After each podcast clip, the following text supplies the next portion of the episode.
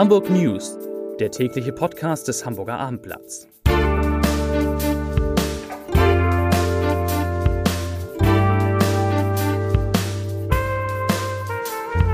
Hallo, moin, moin und herzlich willkommen zum täglichen Podcast des Hamburger Abendblatts. Mein Name ist Matthias Iken und ich werde mich in den kommenden 15 Minuten um drei Fragen besonders kümmern. Warum kontrolliert die Polizei E-Roller? Weshalb hat Hamburg 6 Millionen Auswandererdaten digitalisiert? Und wo drohen am Wochenende Superstaus in und um Hamburg? Doch zunächst einmal der Nachrichtenüberblick. In etwa 30 Jahren könnten in Hamburg Temperaturen herrschen wie derzeit in Mittelitalien. Das berechnete ein Forscherteam von der Eidgenössischen Technischen Hochschule Zürich. Für 77 Prozent der untersuchten Städte ergebe sich demnach ein drastischer Unterschied zu heute.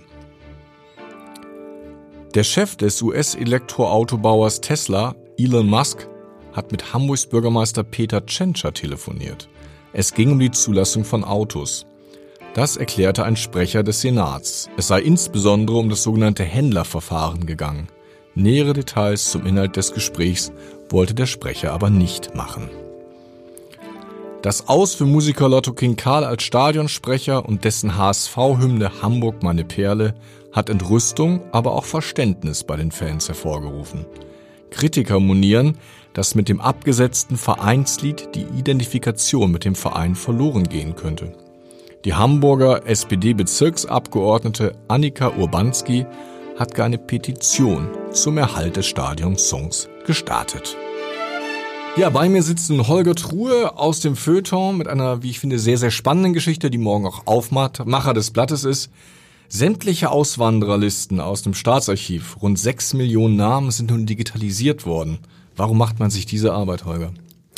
Ja, also erstmal hat man sich diese Arbeit jetzt gemacht, die übrigens vor 20 Jahren begonnen hat, weil Tintenfraß ähm, und auch eine Zersetzung des Papiers dringend erfordern, dass etwas geschieht, sonst sind die Akten irgendwann weg. Ähm, es ging einfach darum, äh, Daten zu bewahren, die unersetzlich sind. Wer hat sich denn diese Mühe gemacht, die ganzen Daten zu erfassen und in den Rechner einzugeben? Wie gesagt, ein sehr langer Vorgang, der jetzt gerade abgeschlossen worden ist, 20 Jahre gedauert hat. Äh, unter anderem hat auch die Sozialbehörde mitgeholfen. Es wurden nämlich auch äh, schwer und schwerstbehinderte eingesetzt die bei der Digitalisierung geholfen haben. Man muss dazu wissen, man braucht dazu auch spezielle Fähigkeiten, denn ähm, viele dieser Akten waren kaum noch zu entziffern. Außerdem muss man sich auch sehr in die Abkürzungen, die damals verwendet wurden, hineinfriemeln. Und ja, das ist offensichtlich jetzt gelungen. Hamburg ist ja was Besonderes, denn auch wenn Hamburg nicht der einzige Hafen war, von dem viele Menschen nach Übersee ausgewandert sind, ist es der einzige Hafen, wo diese Dokumente noch verfügbar sind, oder?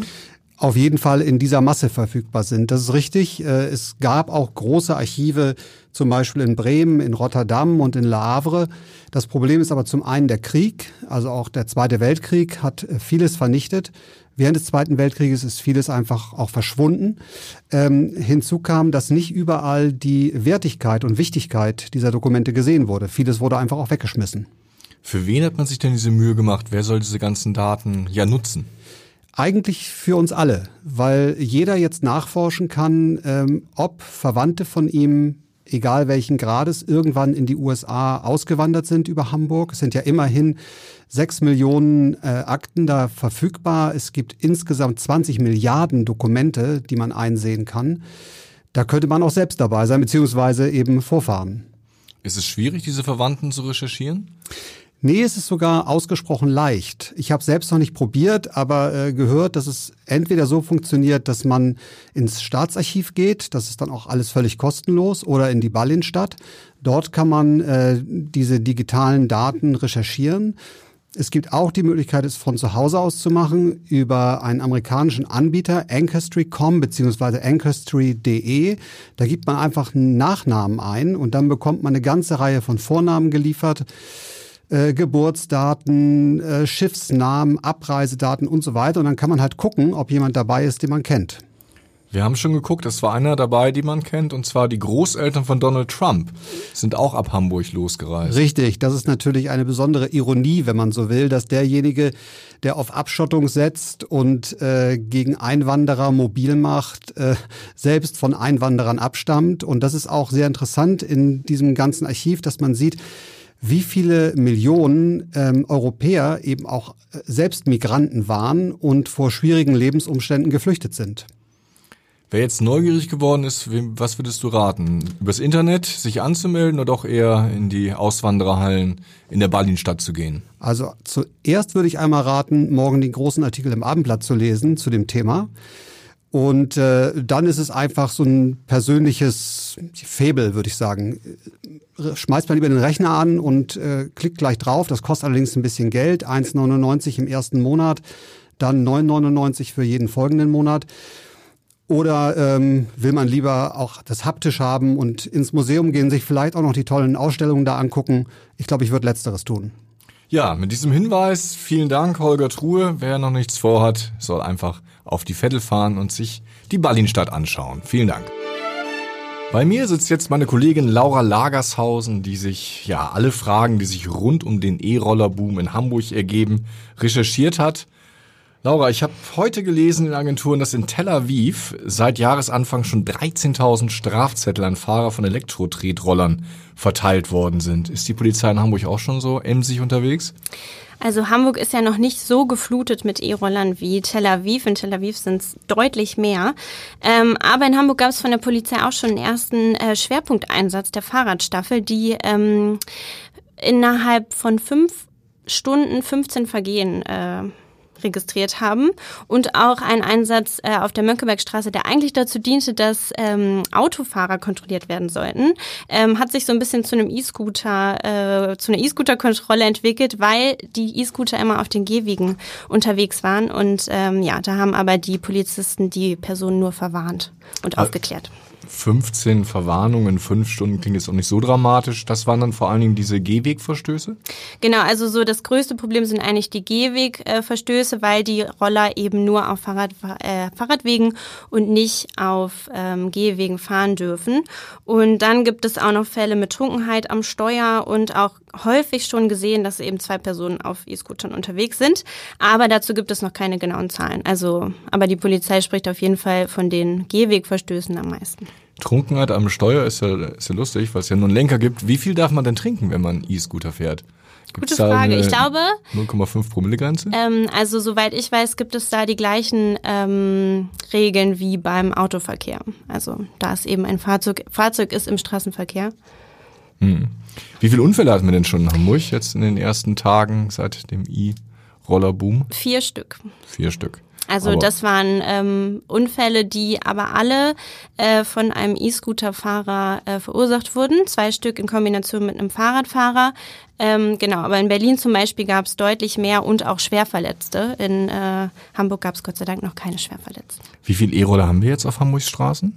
2160 sind es insgesamt. Und es kommen noch welche dazu, oder? Sieht so aus, dadurch, dass eben auch noch zwei neue Anbieter in den Startlöchern stehen, einer aus Amerika und ein Hamburger Startup. Also und vor allem auch, weil der Bedarf sehr groß ist, ähm, werden die sicherlich noch deutlich aufstocken, ja. Ich habe jetzt bei uns im Armblatt gelesen, dass äh, die ersten schon ihre Preise erhöht haben, was ich ja nach wenigen Tagen recht ambitioniert finde. Was kostet denn jetzt eine Stunde Rollerfahren, so roundabout? Also die Aktivierung kostet immer jeweils einen Euro, egal wie lang man fährt. Und ähm, eben ein Anbieter hat schon von 15 Cent pro Minute auf 19 Cent erhöht. Das heißt, äh, das wären dann insgesamt pro Stunde inklusive dieser Aktivierungsgebühr 12,40 Euro. Und nutzt du selber den Roller regelmäßig oder bist du Nee, noch gar nicht. Noch gar nicht. Also ich äh, habe mich schon registriert, aber gefahren bin ich bisher nur einmal auf dem DESI-Testgelände. Alles klar, Laura Lagershausen, vielen Dank für diese Informationen zum E-Roller-Boom in Hamburg. Der ADAC warnt vor langen Staus am Wochenende. Ich bin jetzt verbunden mit Hans Pieper, dem stellvertretenden Pressesprecher des ADAC Hansa. Ja, Herr Pieper, wo wird's dann am Wochenende besonders eng? Rund um Hamburg vor allem, aber dann auch im Norden an den Küstenstraßen. Es haben jetzt alle Ferien außer Bayern und Baden-Württemberg. Das heißt, es ist sehr viel los auf den Straßen. Gerade rund um Hamburg klemmt es dann schnell. Dann haben wir auch noch den Schlagermove in Hamburg und zahlreiche Baustellen. Also wer unterwegs ist, der muss sich wirklich darauf einstellen, dass es an vielen Stellen deutlich langsamer vorwärts gehen wird. Sie haben die Baustellen gerade angesprochen. Täuscht der Eindruck oder ist gerade um Hamburg herum derzeit so viel an Baustellen auf den Straßen wie selten zuvor?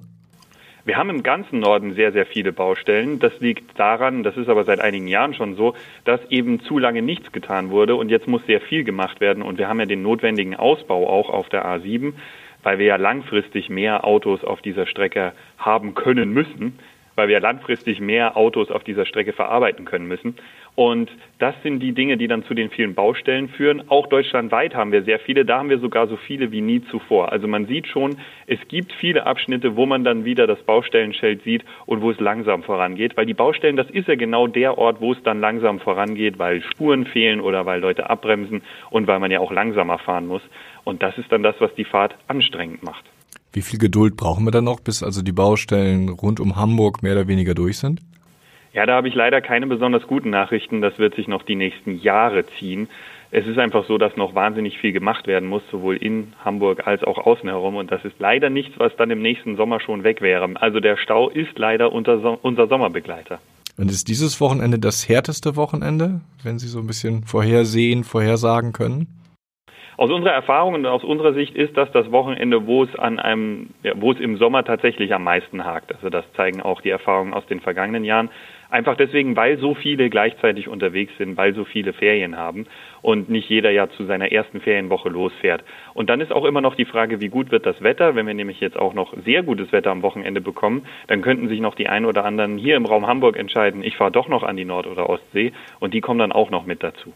Welche Ratschläge können Sie denn gehen? Ganz früh aufstehen, in der Nacht losfahren oder eher den Verkehr vorbeirollen lassen und am Abend starten? Das sind schon sehr gute Tipps. Also wenn man es irgendwie verhindern kann, dann nicht am Freitagnachmittag Abend fahren, denn da kommt der Berufsverkehr auch noch dazu zum Urlaubsverkehr. Da stockt es dann sehr schnell, sehr lang. Also morgens sehr früh, morgen früh am Samstag, nur Katzenwäsche und dann auf ins Auto, aber gucken, dass man nicht übermüdet ist. Dann kann man unterwegs sein, bevor alle anderen unterwegs sind. Und wenn es sowieso in den Norden gehen soll, wunderbar, wir sind ja schon weit oben, den Vorteil können wir dann einfach ausnutzen. Und ansonsten der Samstag spätere Abend, da wird es dann auch langsam besser. Das Problem ist, man kann diese Tipps geben, aber es hat ja einen Grund, dass alle unterwegs sind. Man will ja zu einer gewissen Zeit vor Ort sein. Und wenn man das nicht verhindern kann, nicht außen rum kommt und auch nicht mit der Bahn an sein Ziel kommt, dann hilft wirklich nur Zähne zusammenbeißen, entsprechend gut ausgestattet sein, Wasser an Bord haben, Snacks, eine Ablenkung für die Kinder, regelmäßig Pausen machen und schon mal geistig darauf einstellen. Es wird Stau sein, da müssen wir durch. Und die erste Zeit, die mir das Navi sagt, die stimmt wahrscheinlich auch nicht, weil ich damit rechnen muss, dass es unterwegs noch zu Verzögerungen kommt. Also auch davon möglichst nicht stressen lassen.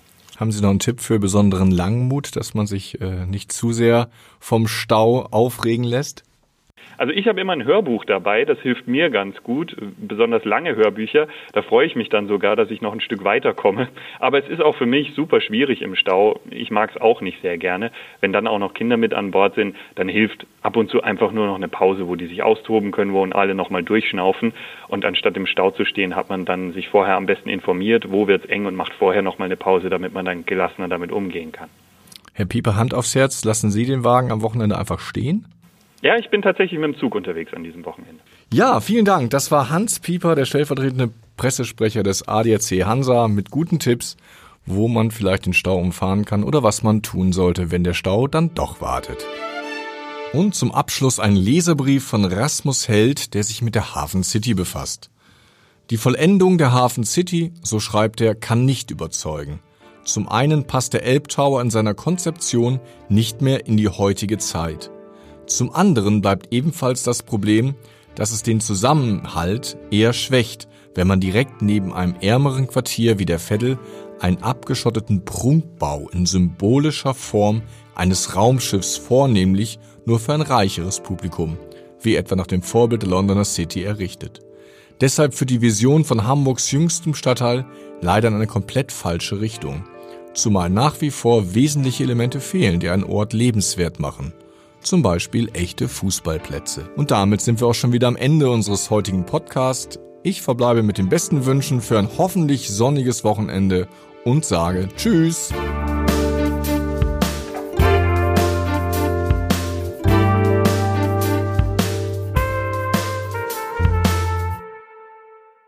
Weitere Podcasts vom Hamburger Abendblatt finden Sie auf abendblatt.de slash podcast.